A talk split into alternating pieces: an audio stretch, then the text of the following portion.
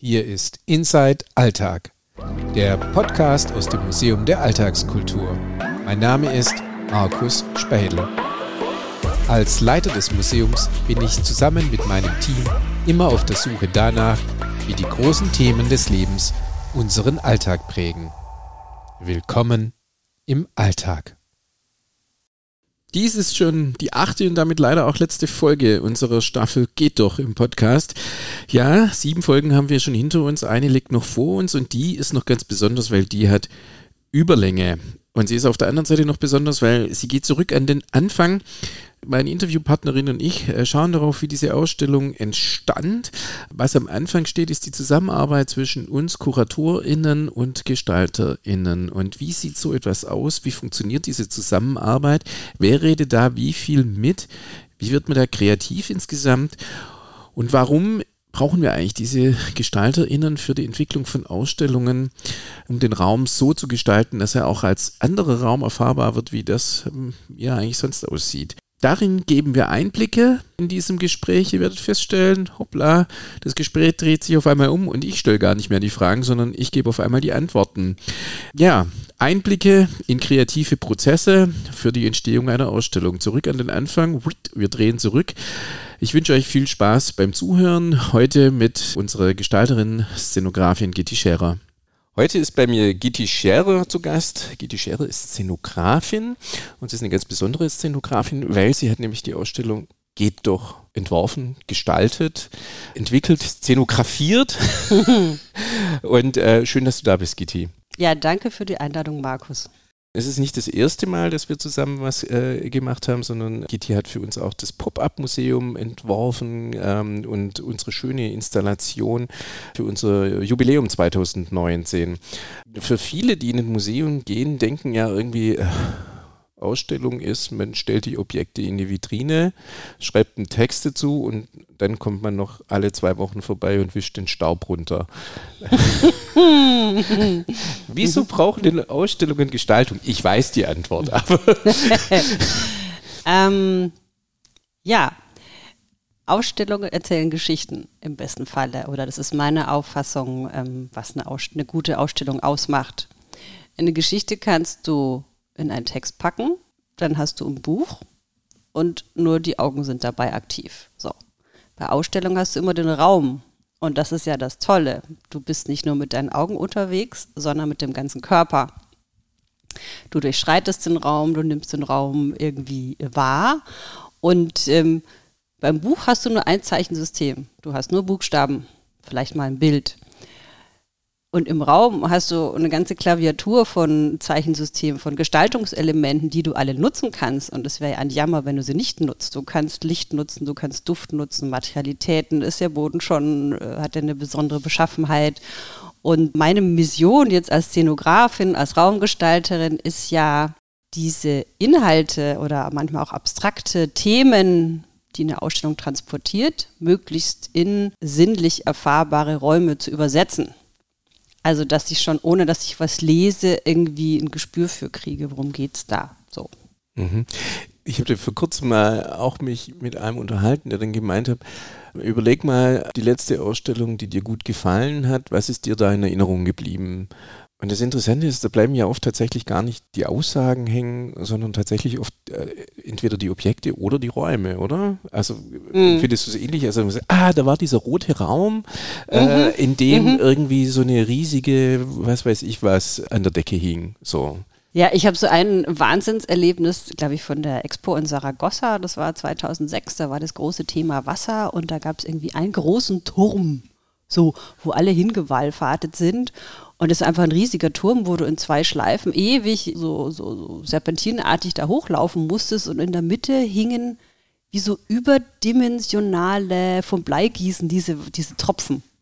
Das heißt quasi wirklich so silberne riesige Tropfen wie vom Bleigießen, so materialisiertes Wasser, aber halt über die Höhe von gefühlt 30, 40 Metern und riesengroß. Mhm. Und ja, da war einfach auch so der Raum und da fand ich nur das Tolle, okay, das geht jetzt schon einen Schritt weiter. Das war eben ja ein Wallfahrtsort, wie mhm. äh, man konnte es nicht erklären. Eigentlich ist es nur, okay, da hängen ein paar Tropfen, aber allein dieses, dieses, dass man da ganz bis hoch wandern musste und erst oben konntest du wieder umdrehen, ja, war das irgendwie ja, es war halt auch der Raum, da war aber auch nicht recht viel mehr Inhalt, außer es geht um Wasser. Okay. Wie die ganze Expo. Ja, aber das ist ja interessant, dass ja oft dieses Gestaltete dann das ähm, wirklich dann schafft, dass etwas in Erinnerung bleibt, dass es irgendwie da bleibt mhm. äh, und unter Umständen da damit die Aussage verknüpft wird. Das Thema der Ausstellung ist ja Erfinden. Und in Vorbereitung für dieses Interview habe ich mich tatsächlich gefragt, was hat Ausstellung gestalten vielleicht auch selbst mit Erfinden zu tun? Lässt sich das irgendwie vergleichen? Weil ich meine, irgendwie musst du ja, wenn du eine Ausstellung gestaltest, musst du ja immer was Neues irgendwie machen.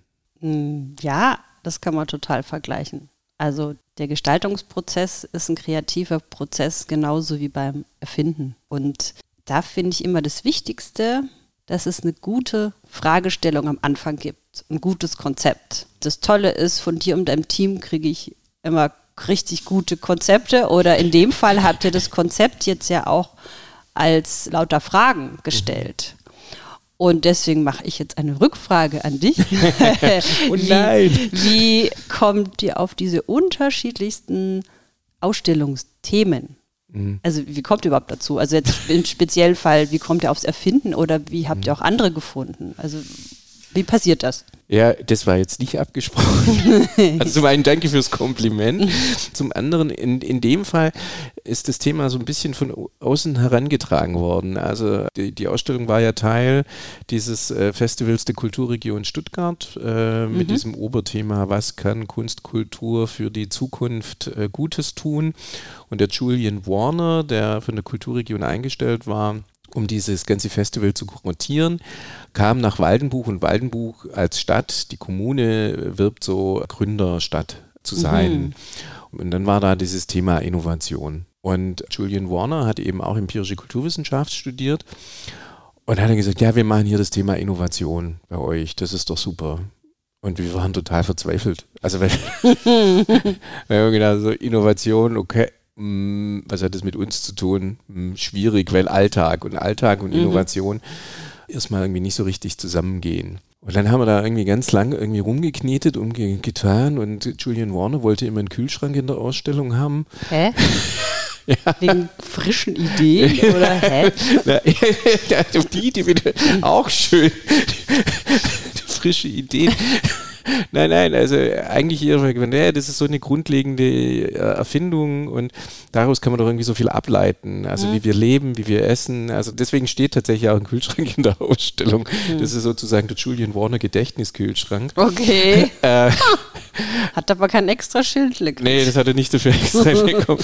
Und das hat uns aber nicht weitergeholfen, weil wir tatsächlich am Anfang dachten, ja, dann machen wir da so die Welten dahinter auf. Was ist eigentlich notwendig oder was passiert, dass so ein Kühlschrank sinnvoll ist? Also über Kühlketten zu sprechen oder FCKW, was früher in den Kühlschränken drin war. Was kann man eigentlich heutzutage zubereiten an Essen, weil es eben Kühlschränke gibt und sowas. Mhm. Und dann haben wir gedacht, machen da irgendwie so eine Welt auf und haben dann irgendwie gemerkt, nee, das ist viel zu kompliziert und intellektuell.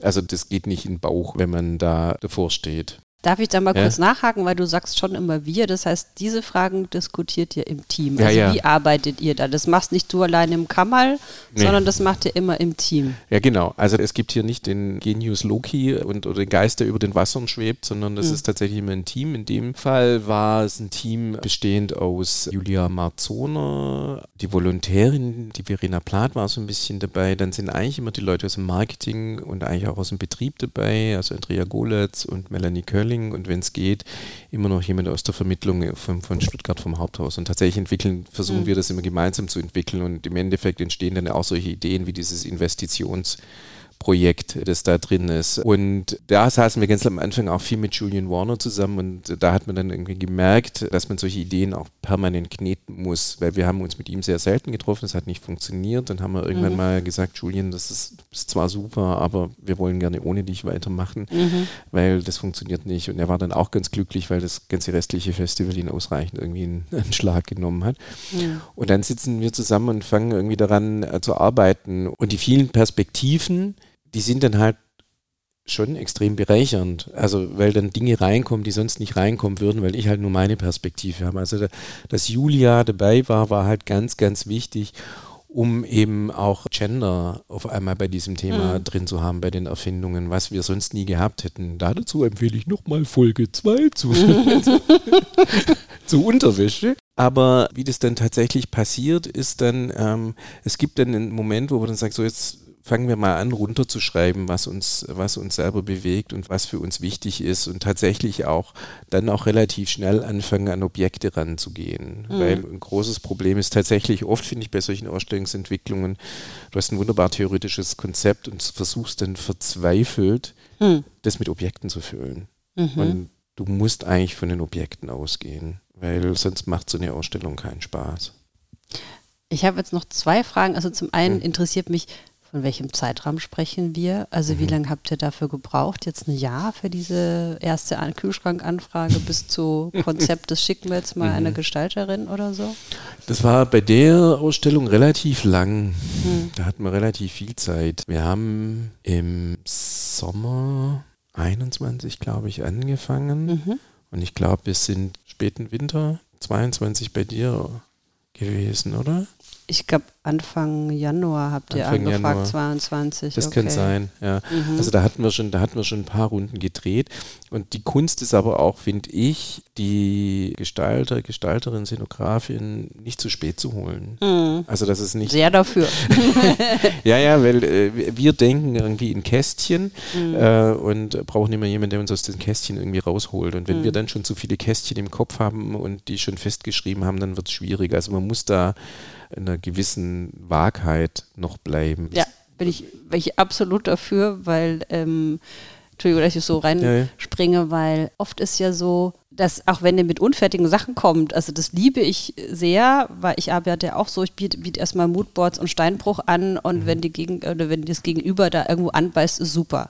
Und das wünsche ich mir eigentlich auch so. Ich finde es immer toll, wenn Vertrauen mir entgegengebracht wird und sagen, okay, da wissen wir jetzt echt nur nicht weiter, aber das finden wir irgendwie spannend, aber haben keine Ahnung, wie es werden soll. Und manchmal springe ich dann auch auf Sachen an und beiß mich da fest und habe da Lust drauf. Und wenn ich dann da eine gute Idee habe, kann das auch dann das Thema wiederum beeinflussen. Und das finde ich eigentlich den tollen kreativen Prozess. So. Also, aber ich habe, Entschuldigung, noch eine Ja. Gegenfrage. Ich übernehme mir die Rolle des Interviewpartners. Hier hast du meinen Fragenkatalog. Nein. ähm, nee, du, es, es klang ja schon so raus. Also wenn ihr im Team arbeitet, also ich habe mich auch Ja. gefragt, so welche Parameter habt ihr oder welche, ich habe einen anderen schönen Begriff, so ähm, wonach arbeitet ihr? Also Mhm. ihr, ihr habt jetzt erstmal ein Thema, super, das kam jetzt in dem Fall von außen Mhm. und habt ihr irgendwie so Leitsätze oder Parameter, nach denen ihr dieses Thema befragt und beknetet? Also ich habe schon rausgehört, dadurch, dass ihr ein sehr diverses Team aufstellt und jeder seine Sichtweise mitbringt, ist es ja da doch schon mal gegeben, dass man so eine Vielfältigkeit hat. Und dann hast du schon die Objekte angesprochen, dass man früh genug auch guckt, was haben wir überhaupt? Und können uns auch die Objekte inspirieren zu ganz neuen Themen.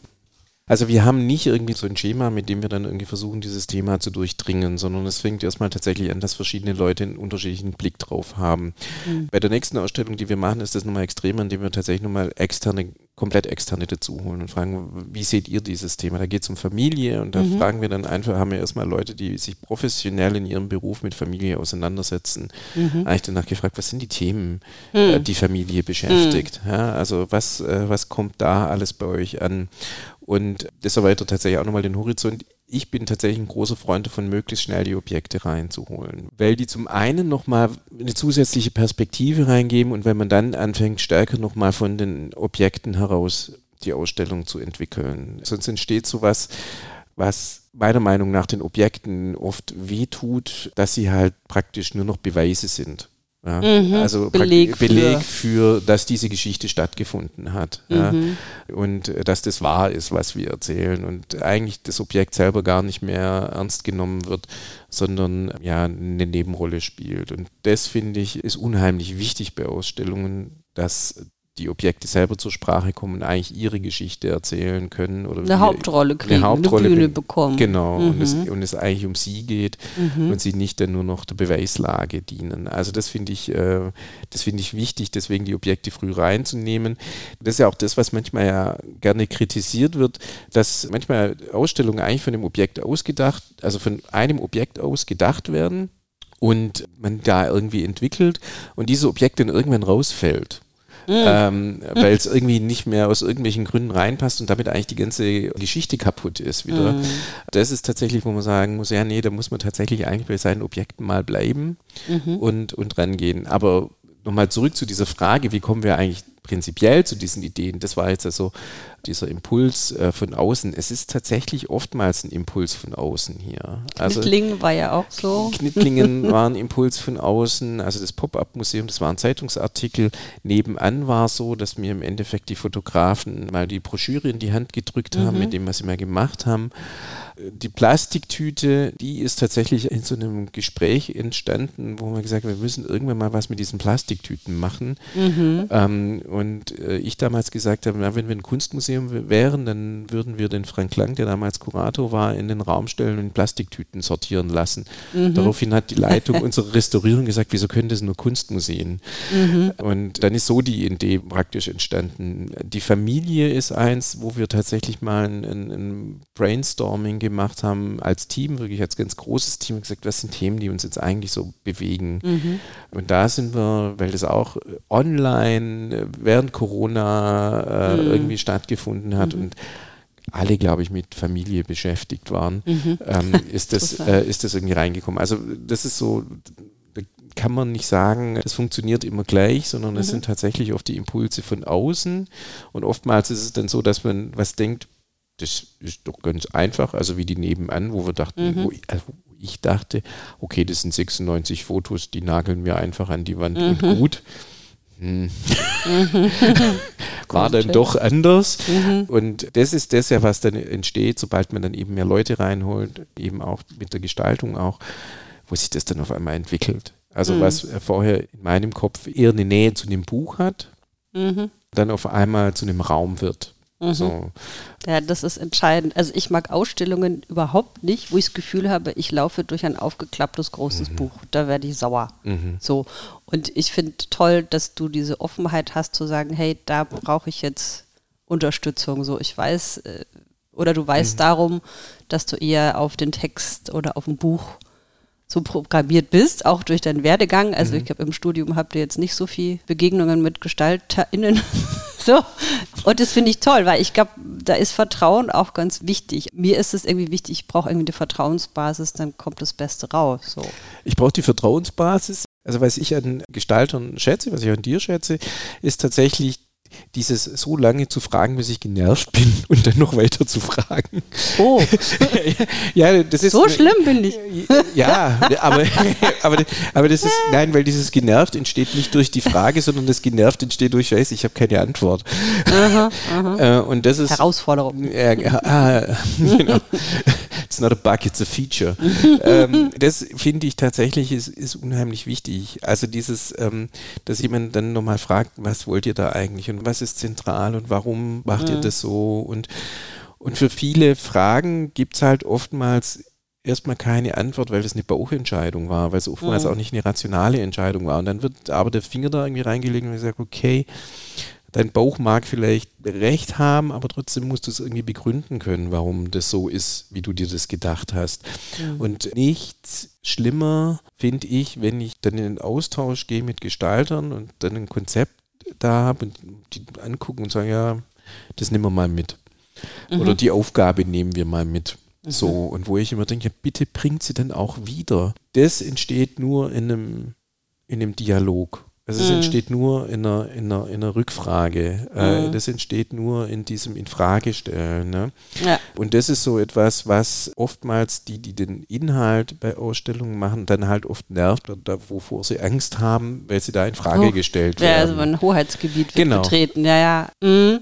Also ja, mir geht es auch so, also ich habe auch manchmal dann schon Konzepte so wieder zurückgegeben oder so zurückgespiegelt, zu sagen, ähm, ich glaube, da stimmt was nicht. So, mhm. ich nenne ja auch, also ein gutes Konzept ist ja mich dann gut, wenn diese Inhaltsarchitektur, wie ich sie nenne, wenn die stimmt. Mhm. Und ich hatte einmal, das war für einen Wettbewerb, für eine Ausstellung über Tanz und da war irgendwo ein, ein, Dreher drin, wo ich sage, nee, also wenn man jetzt logisch von dem Bewegungsablauf geht, wenn man das so, ne, muss eigentlich das Kapitel X da jetzt äh, zwei Räume weiter nach vorne, dass es wieder stimmt, so. Und das ist eigentlich die spannende Arbeit. Ich finde, erst wenn, wenn diese Inhaltsarchitektur stimmt, und das ist mhm. da, wo wir über den Dialog führen zu Beginn, dann erst kann man auch die analogen, realen Räume wirklich gut machen, weil dann die Dramaturgie auch stimmt. Also mhm. das, ja, Dramaturgie kann man es auch nennen. Und ich glaube, mit den nervigen Fragen, da, erinnere ich mich an, an das Projekt, diese Installation für eure Jubiläumsparty äh, hier äh, im Schlosshof, wo du mich ja irgendwann angerufen hast und so gesagt hast, ja, also weißt du, geht die, wir wissen nicht weiter. Du hast jetzt alle Aufgaben, die wir an dich gestellt haben, hast du eigentlich erfüllt. So Häkchen dran aber irgendwie passt es nicht. Und so, und dann dachte ich mir, ja, das, äh, für mich passt es auch nicht. Ich habe auch brav das erfüllt, mhm. was ihr mir an Aufgaben gegeben habt. Und dann erst mal draufgekommen, es geht eigentlich um was anderes. Mhm. Es geht hier nicht um eine Party-Deko, es geht eigentlich um eine räumliche Entsprechung dessen, wofür ihr steht. Mhm. Und dann kam ich mit diesen drei fiesen Fragen, so, jetzt macht ihr Hausaufgabe und dann will ich in drei Sätzen wissen, wer seid ihr, wo wollt ihr hin, wofür steht ihr. So. Mhm. Und dann hast du so, wow! und die Zeit rannte auch schon dahin und so. Und da bin ich echt stolz und froh äh, über mhm. uns, dass wir das hingekriegt haben, so als gesamtes Team, dann nochmal, zack, komm, Gang raus, Rückwärtsgang, jetzt nochmal neu denken den Kram wegschmeißen. Das haben wir mhm. jetzt erstmal alles. Und dann fokussiert und dann kam man echt auf eine schöne Lösung. Also, mhm.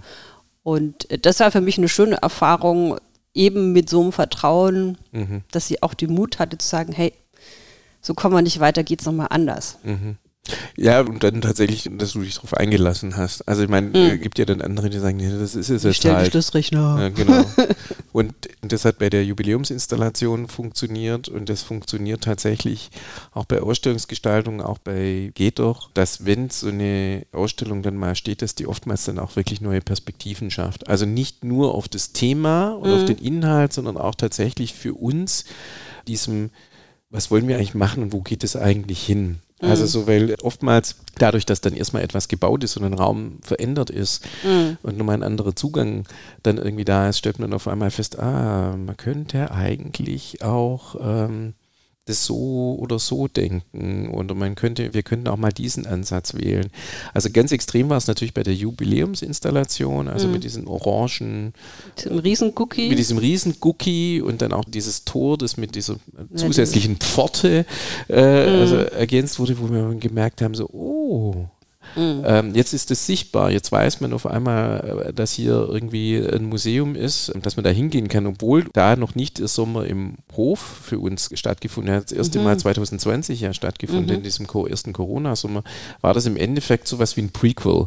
Ja? Mhm. Weil, wir, wow. weil, wir, ja, weil wir verstanden haben, dieser Hof ist mhm. nutzbar. Also dieser, Ach, dieser Hof ist eine, ist eine Ressource. Der, der, der muss, den muss man nur praktisch irgendwie zum, zum Leben erwecken, indem da was ist, indem Ach, cool. sich da was. War mir gar nicht so bewusst. Ja, ja, also das, mhm. äh, ich habe ganz viele Fotos auch immer gemacht von meinem Büro aus, wo ich dann Leute fotografiert habe, die mhm. dieses, dieses Cookie nutzen. Mhm. Aber vielleicht müssen wir es mal kurz erklären, was es war. ich weiß nicht, ob es alle, alle auf dem Schirm sind. Also die, die, die Ausgangsidee war in dieser Trutzburg, die ja dieses Schloss darstellt, irgendwie so rauszuploppen, was, was sehe ich eigentlich da drin. Und dann war eigentlich die Idee, Grundidee war so ein kleines Dia-Cookie. Es gibt ja so diese kleinen orangenen trötenförmigen Teile mit vorne einer Linse, ein Steckchen Dia rein und sehe das dann ganz groß. Und erst war die Idee an allen Fenstern solche Dia-Cookie, die so rausspratzen und ein großes Bild nach außen spucken. Hallo, das ist hier drin zu sehen, ich habe das und das zu bieten.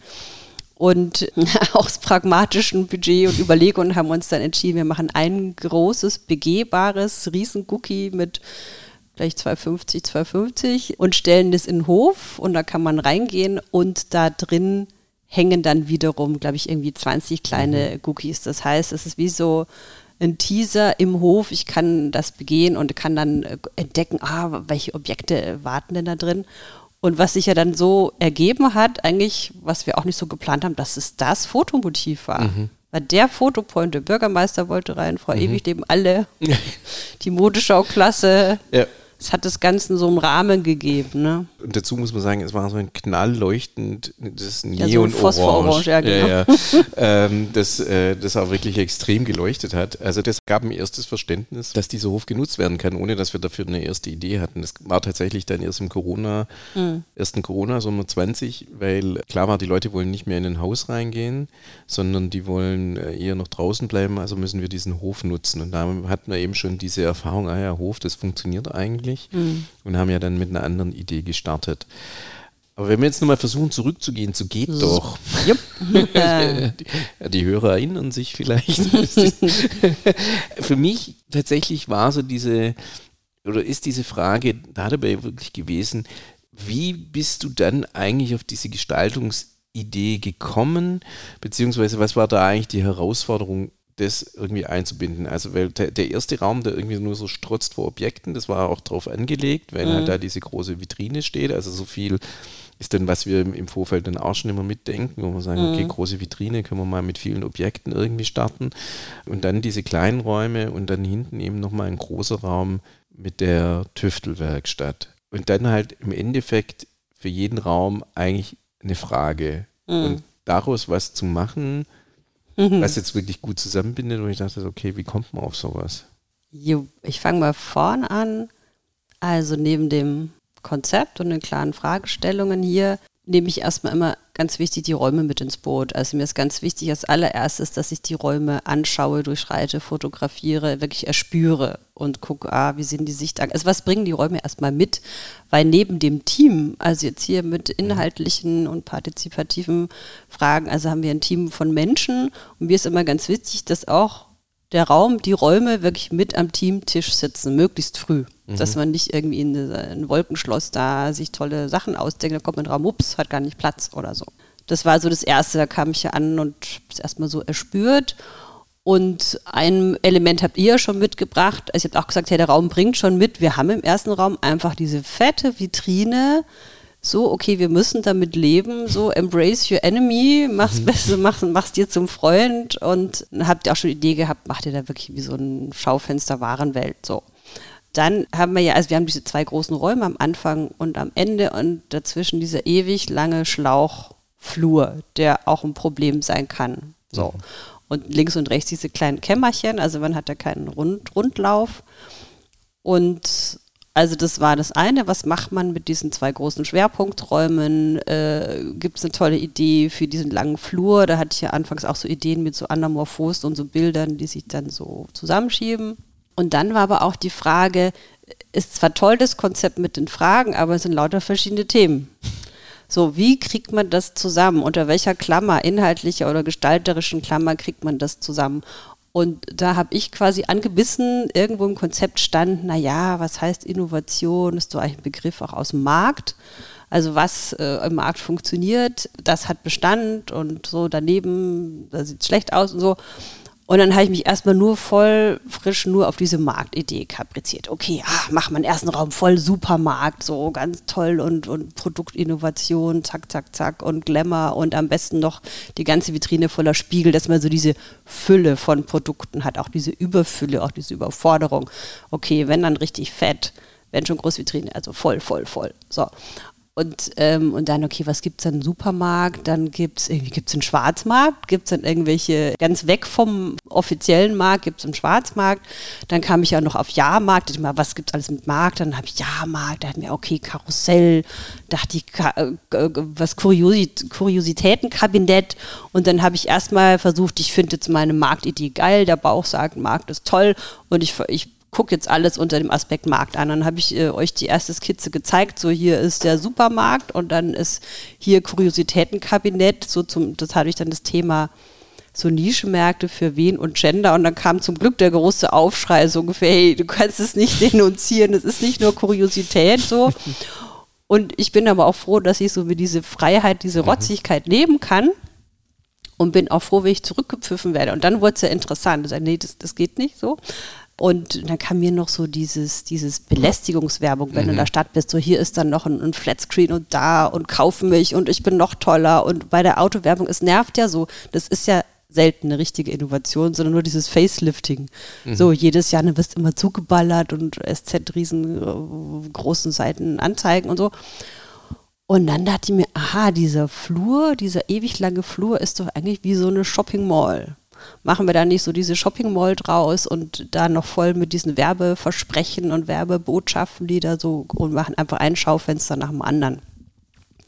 Und dann meintest du, ja, und dann kann man noch sagen, okay, dann habe ich hier so diese Hauptachse mit dem Markt und dann sind die Kämmerchen nebenan einfach so diese Nischenmärkte oder diese Nebenmärkte. Mhm. Und da war ich eigentlich ganz froh, wo ich dachte, okay, jetzt hab mal so diese Klammer, dann mhm. kam noch diese super Idee mit diesen Investitionen, die diese Marktideen nochmal mhm. auftrifft. Also zur Erklärung, äh, wir haben gleich sechs oder zehn so Investitionsboxen, zwölf. oh zwölf, Entschuldigung, zwölf, zwölf äh, Investitionsboxen und am Anfang kriegt man wirklich so ein Startkapital, so, diese, so, so, so Investitionsmünzen und dann kann man überlegen, wo man investiert.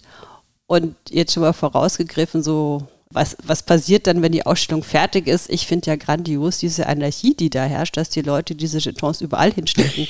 Nicht nur in diese, äh, in diese Boxen. Mhm. So, ja, das war jetzt erstmal so die, das erste Herangehen. Wichtig, also die Klammer mit dem Marktthema mhm. und die zweite Klammer war diese gestalterische Klammer mit diesem Scribble-Style. Mhm.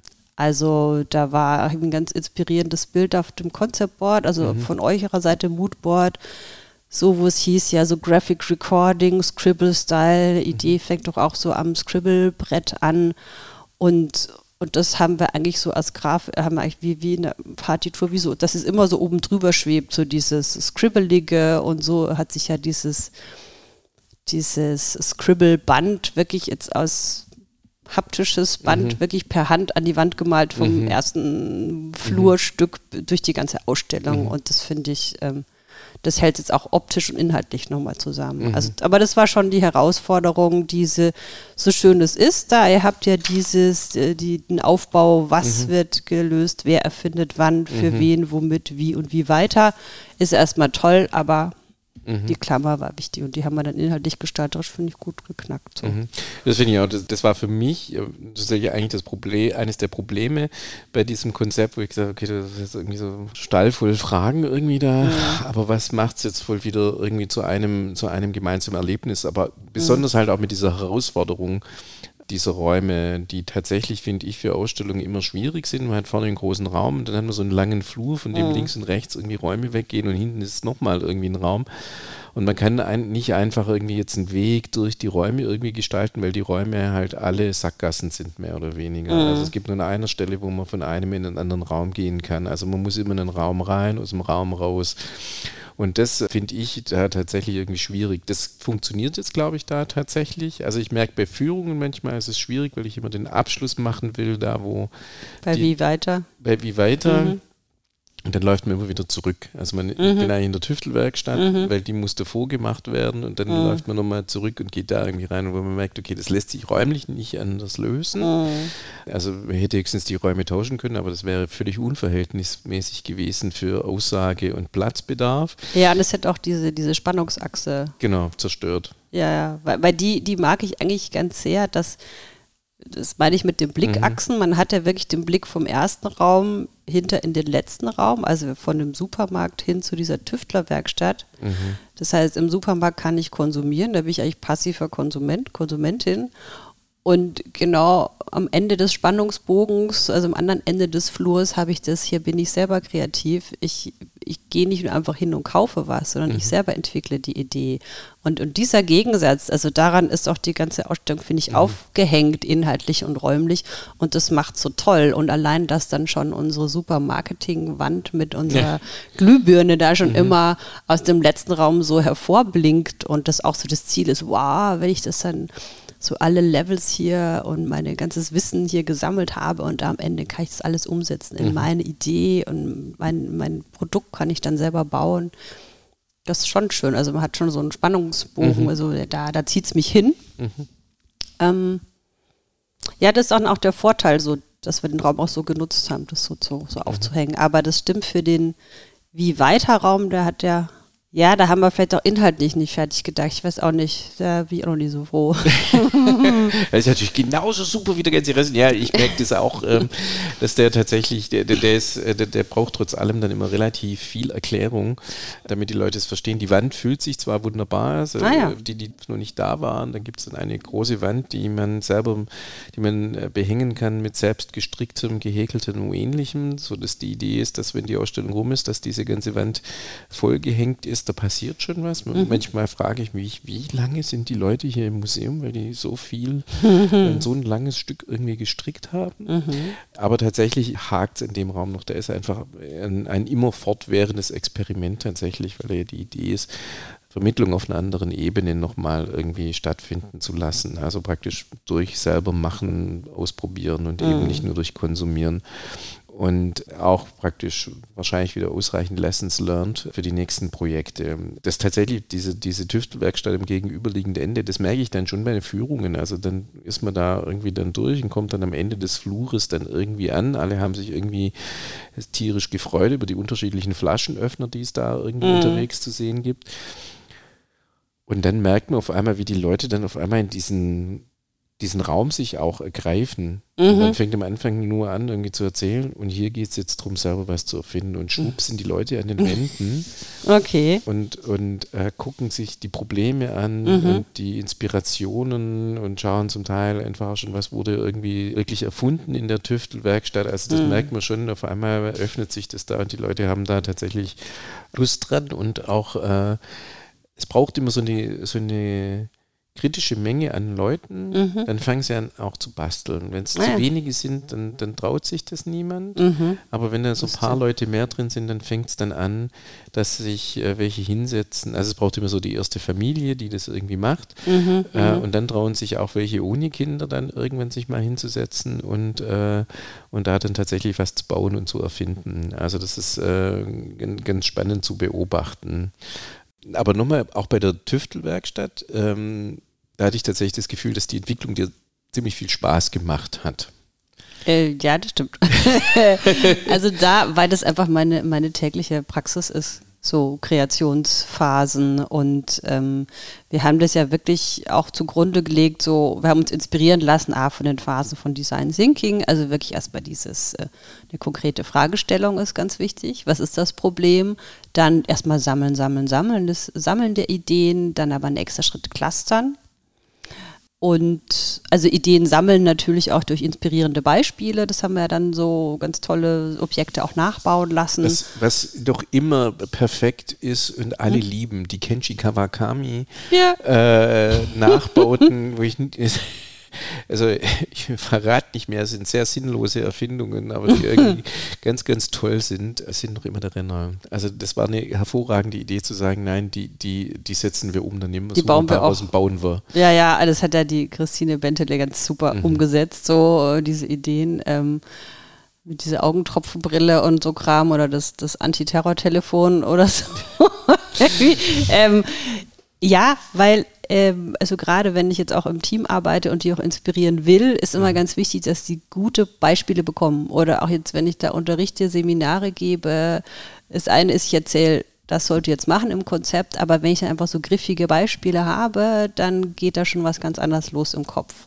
Und natürlich ist, also, und dann kam ja von Paulina noch die tolle Idee mit dieser Walt Disney Methode, der ja drei verschieden gestaltete Räume hatte, also für sein Prinzip was der, was der Träumer, der Realist und der Kritiker. Also da gab es diesen Blue Sky Room, den wir ja auch so nachempfunden haben, wo ständig irgendwie gute Häppchen, tolle Musik, ausreichend Zeit, gut klimatisiert, tolles, edles Papier und da dürfen die Künstler einfach und die Künstlerin einfach nochmal nur drauf los, nur Ideen produzieren und alles, sie sind da, werden auf Händen getragen und dann kommt der nächste nüchterne Raum, irgendwie so grau, der Realist, wo dann erstmal so gecheckt wird, oh, es ist finanzierbar, zack, zack, zack, zack, zack. Also ist dann auch diese Ideen mhm. clustern oder sortieren und sammeln. Also wir haben ja nicht alles umgesetzt, weil der Kritiker, hm, es gibt so eine andere Kreationstechnik, da heißt so, ja, als Künstler musste immer sein Muse und Redakteur. Also die Muse, die erstmal müßig gang und nein, ich kann nicht aufstehen und so, ach, und ich brauche erst einen Drink und so. Und dass man die auch wirklich pampert so. Mhm. Und dann muss aber der Redakteur auch sagen, okay, wir haben aber eine gewisse Zeichenanzahl und das muss die Leute interessieren. Und jetzt deine ganzen Ergüsse von deiner Musenstunde müssen wir jetzt irgendwie runterbrechen. Also mhm. so. Und das haben wir dann auch, dass wir dann, äh, also nach dem Blue Room, ist so dieses so, was ist, was trägt von den Ideen und wie kann man das jetzt wirklich umsetzen und dann diese, diese ersten Skizzen, Ideenskizzen, dann Prototypen bauen und dann käme eigentlich so das Testing. Und das ist schon nah bei mir, weil ich jetzt, ich meine, das begleitet mich ja mein ganzes kreatives Leben schon und ich habe das immer weiter optimiert und jetzt ist für mich das Wichtigste, ich brauche ein aufgeräumtes Hirn, ich brauche einen aufgeräumten Schreibtisch und am besten ist immer noch eben morgendliches Yoga und gescheit mhm. atmen. Klingt ein bisschen spiri, aber mhm. ich muss wirklich erst da alles leer haben und erst wenn ich Platz habe und auch ein Vakuum ist, dann kommen da überhaupt die Ideen, dann haben die mhm. überhaupt Platz. Also dann habe ich auch diese, diesen Arbeitsspeicher frei, um diese komplizierten Ideen dann auch äh, den Raum zu geben, um daran zu arbeiten. Und das habe ich wirklich oft meistens dann in der Früh ist dann so eine Stunde zwischen sechs und sieben so effizient, dass ich da alle Ideen habe und den Rest des Tages nur noch umsetze und abarbeite. Mhm. So, also deswegen ist, wie gesagt, dieser Tüftler-Werkstattraum ist, ist, mir sehr nahe und deswegen mhm. hatte ich da großen Spaß. Das heißt also tatsächlich, du hast ganz bestimmte Techniken und ganz bestimmte ja. äh, Infrastruktur im Endeffekt, also sei es aufgeräumter Schreibtisch um dich herum, um die, die, Kreativität herzustellen, beziehungsweise genau. das Setting zu haben. Es ist ja tatsächlich sonst was, was man denkt, naja, also du liest irgendwas durch und dann fährt der Blitz in dich hinein und. Manchmal ähm, schon, so, aber Blitz allein reicht ja nicht. Mhm. so, also das, das Tollste ist immer, wenn ich irgendwie so zack, Mhm. Oder so, wenn ich mit dem Regisseur zusammensitze oder was ich, ich weiß noch gar nicht, habe ich Zeit für das Projekt oder wie mhm. auch immer. Und wenn ich sage, du, wir treffen uns mal oder mhm. auch mit einer Ausstellung und, und wenn da gleich was funzt, dann super, dann kann ich es mhm. irgendwie machen. Mhm. So. Weil das hat mich selber mal erschreckt. Ich glaube, es ist Nick Cave, der, glaube ich, jeden Morgen um acht in sein Büro geht und sich da hinsetzt, um an Liedern zu arbeiten. Mhm. Wo ich irgendwie das, nein, das ist ein künstlerischer Musiker. Der kann doch jetzt nicht so, so, so, so Büroarbeitszeitmäßig irgendwie. Das ist super wichtig. Aber äh, das ist tatsächlich was, also was, glaube ich, wirklich so ein falsches oder so eine Vorstellung ist, dass das tatsächlich viel mehr Anarchie ist, aber eigentlich viel mehr ja, du brauchst auch den Raum. Also irgendwie da mein, mein toller Kunstlehrer, den ich sehr verehre, äh, Franz Billmeier, der hat auch so gesagt, naja, Künstler sein, also er hat auch vom Künstler erzählt, der mhm. halt auch jeden Tag acht Stunden ins Atelier geht und wenn er da nur sitzt und Bleistifte spitzt. Mhm. So. Aber dieses, dass du erstmal diesen Raum hast, dass was mhm. entstehen kannst, weil, also Festplatte lernen wirklich auch ganz praktisch. Ich habe immer so ein Blöckchen nebenbei und wenn mir dann durch den Hirn wird, ah, du musst jetzt noch das überweisen oder du musst mhm. das, dann schreibe ich das da auf zack, ist es weg. Mhm. So, also ich weiß, es geht nicht verloren, mhm. aber ich brauche jetzt alle Sensoren, alle Zellen dafür. Mhm. Und dann geht es auch relativ schnell, wenn du mhm. das so aufdröselst. So, und das hat, ja, wie gesagt, das begleitet mich jetzt da schon seit mein ganzes kreatives Leben seit der AK und da arbeite ich immer auch weiter dran. Aber das läuft eigentlich jetzt gerade ganz gut. Das ist mhm. echt schön. Ja, das ist spannend, weil ich äh, mich auch da damals mit Patrick Planing im Podcast über das Erfinden unterhalten haben, der ja im Endeffekt das ist ein Gründerzentrum leitet, mhm. wo es auch darum geht, ist, ist Erfinden planbar? Und er hat gesagt, ja, planbar direkt nicht, aber es geht darum, wir wissen genau, was Erfinden fördert und das müssen wir alles herstellen. Und mhm. dann sind die Chancen einfach höher, dass irgendetwas passiert. Und im Endeffekt ist das ja. Ja, was ist der Humus? Welche, welche, welche Räume bietest du? Welchen Support? Ja, genau. Mhm. Oder so diese Inspiration e-, existiert, aber sie muss sich bei der Arbeit finden. Genau. So. aber darüber, ich meine, andererseits die Anarchie und das ja. einfach have a life und das braucht ja. schon auch. Also du musst doch erstmal Sachen sammeln und erleben, damit du was zu erzählen hast. Ja. So. Also nicht nur Beamter sein, das geht nicht. Da kommt keine Idee. Du musst schon auch noch ein Leben haben. Das stimmt, weil ich finde tatsächlich, ich finde es immer spannend, das ist bei dir und das ist bei den meisten äh, Gestaltern immer so, dass wenn die, also meistens bei dem Pitch oder sonst irgendwie, dann kommen die immer mit wahnsinnig vielen Fotos von irgendwelchen Ausstellungen mhm. oder Installationen oder sonst, was sie schon irgendwo mal gesehen haben und was dazu beigetragen hat, sie zu der Idee zu bringen, die sie jetzt irgendwie präsentieren. Und das ist sowas, wo ich mir denke, diese wahnsinnige Material Wut. Also jetzt, das sind ja oftmals nicht nur Fotos, sondern mhm. ja auch andere. Das ist, das ist doch total zentral, oder? Also dieses äh, so wirklich viel sammeln, sammeln, sammeln, sammeln, sammeln, sammeln. Ja, an Erlebnissen, an Eindrücken, an Inspirationen, klar. So das, ja, also egal in welchem Kaff ich bin, ich gucke immer, wo gibt es irgendwie ein Museum oder gibt es was Besonderes und so, da bin ich einfach neugierig. Mhm. Also ähm, ja, das ist ja auch das, warum ich den Beruf auch gewählt habe, dass ich da ein spannendes Leben habe und mich für allen das interessiere und ja, halt Theater, Kino, äh, jede Ausstellung, jede schräge Teil angucke, weil ich da Lust drauf habe. So, und es ist schon immer so, dass immer diese, dieser kreative Teich gefüllt mhm. werden will. Und ja, und davon zehre ich einfach dann. Mhm. Okay, geht mir ja ähnlich, also tatsächlich ja auch irgendwie, schaue ja dann auch möglichst in jedem Ort, in dem ich bin, dann irgendwie eine Ausstellung an. Es mhm. ist, glaube ich, nur ganz schrecklich, mit mir Ausstellungen anzugucken. Mm. An allem immer nur Rumnöl und Rummoser. Mm. Aber klar, auf der anderen Seite sind es halt genau diese Momente, wo man irgendwie denkt, so, okay, so kann man das Thema irgendwie auch angehen mm. oder so kann man es auf keinen Fall angehen. Ja, da lernt man auch schon was. Genau. Ja, wie würde ich dann machen? Also genau. so quasi, okay, kann sich aufregen und schimpfen, aber mhm. was wäre meine Alternative, ne? Wie würde ich jetzt tatsächlich rangehen und das irgendwie anders bearbeiten? Mhm. Wir müssen langsam zum Schluss kommen, yep. aber ich hatte dir die Frage ja schon irgendwie im Vorfeld irgendwie gesagt, äh, dass sie mich interessiert, weil ich sie hauptsächlich eben von Architekten kenne. Wenn Architekten ein Haus gebaut haben und das dann irgendwie an die Eigentümer, Nutzer oder sonst übergeben, dann haben die immer mhm. ganz starke Trennungsschmerzen, weil jetzt ist es hm. nicht mehr ihr, sie haben sie entworfen, jetzt benutzen sie die anderen. Und ich habe die Frage noch nie jemand gestellt, der Ausstellungen gestaltet. Mhm. Gibt es da sowas auch? Also wenn eine Ausstellung eröffnet ist, was geht dann in dir vor? Ich glaube, das eine ist wahrscheinlich irgendwie Stolz und Glück, jetzt ist es da. Mhm. Aber sonst? Also diesen Schmerz, den habe ich, den kenne ich eher so vom Theater und da ist es eher so, boah, dann bist du sechs Wochen ganz intensiv zusammen auch in dieser Gruppe und mhm. dann, dann wird dein Bühnenbild aufgebaut, wie geil und jetzt vom Modell jetzt in groß und toll. Und dann zack, mit der Premiere ist alles vorbei. Und das hat mir schon mal sehr wehgetan.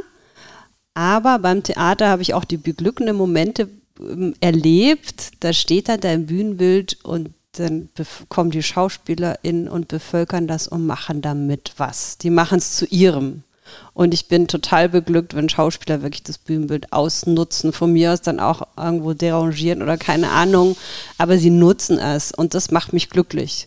Und diese Erfahrung habe ich auch bei der Ausstellung. Also ähm, ich, ich finde ich find diese Anarchie in doch, also mhm. A, dass überall Jetons hingestopft werden, dass diese Tüftelwerkstatt äh, überquillt jetzt vor geilen äh, Produkten und Ideen und Erfindungen, die da äh, raussprudeln, das finde ich super. Also ich habe das nicht so, glaube ich, jetzt wie ArchitektInnen mhm weil ich den Leuten nicht vorschreiben will, wie sie das zu benutzen haben. Mhm. So, also das will ich jetzt den Architektinnen, Kollegen nicht unterstellen, aber ich denke von Anfang an die Menschen mit. Ich, ich meine, wenn wir zusammen bei einer Ausstellung sitzen, dann denken wir immer an die Besucherinnen. Was mhm. haben die da, was, was, haben die davon? Was können sie machen? Wo können sie einen Kommentar hinterlassen?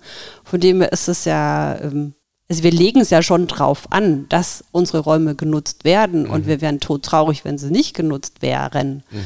Also klar, ein gewisser Schmerz ist da, vor allem wenn dann auf einmal das Team wieder wegbricht. Also mhm. vorher man dann hatte so ein gemeinsames Ziel und mhm. alles super und letzte Kräfte und so. Und dann fallen die weg, sind schon immer so ein Loch. Mhm. So, hm, oh schade, jetzt ist man wieder so draußen, jetzt ist man selber Gast, wenn man in die Ausstellung kommt. Aber ich habe kein Problem damit, wenn die Räume genutzt werden. Mhm.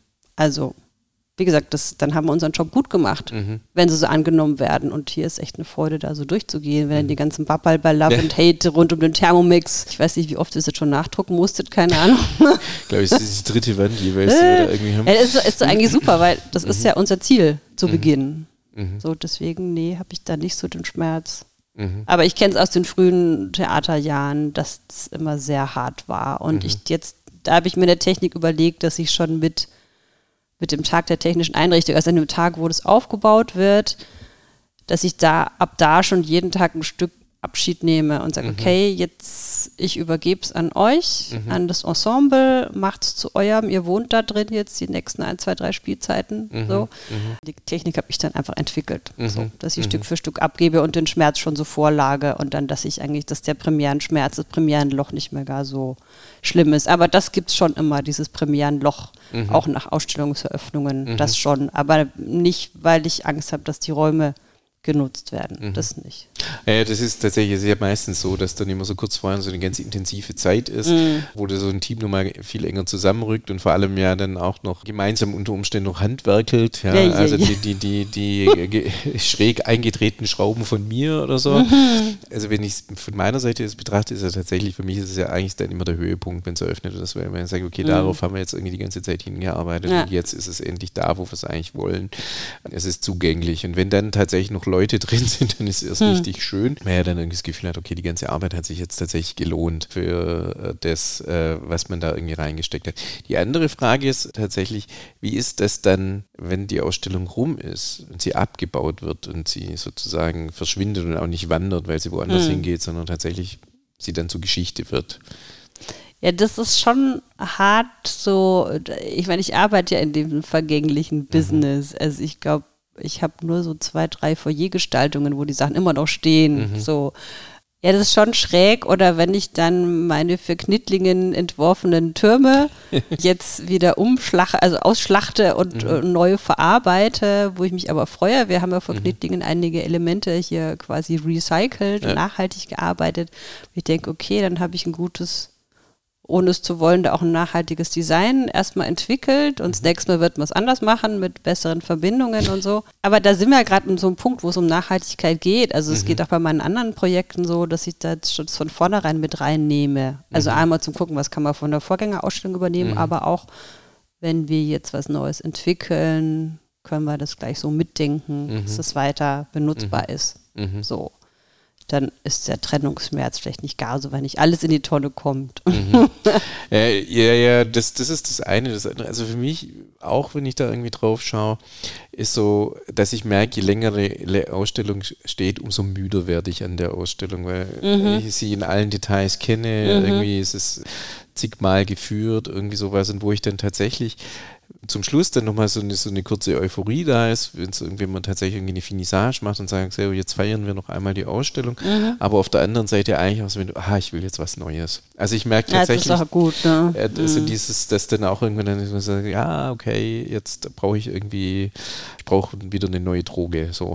Ne? also es muss jetzt, mhm. muss jetzt wieder, muss jetzt irgendwie wieder was passieren. Das ist so, was ich dabei feststelle. Tatsächlich das Traurigste, was ich tatsächlich erlebt habe, war wirklich während Corona dann eine Ausstellung zu haben, die irgendwie mhm. frisch war und dann irgendwie, die dann halt irgendwie leer irgendwie rumsteht, weil da halt mhm. niemand vorbeikommt und tatsächlich wir haben die da ja dann noch, wir haben ja die, die also es war die Plastiktütenausstellung, wir haben die ja dann wieder eröffnet und es war wie aufgewärmter Kaffee. Mm. Das ist mhm. total spannend, fand ich, dass praktisch, obwohl es die mm. dupfengleiche Ausstellung war, mhm. wir nichts daran geändert haben, aber dadurch, dass sie lange geschlossen waren, wir sie mhm. wieder geöffnet haben und dann auch noch so ein bisschen verlängert haben, weil wir irgendwie gehofft haben, da kommen dann die Leute wieder.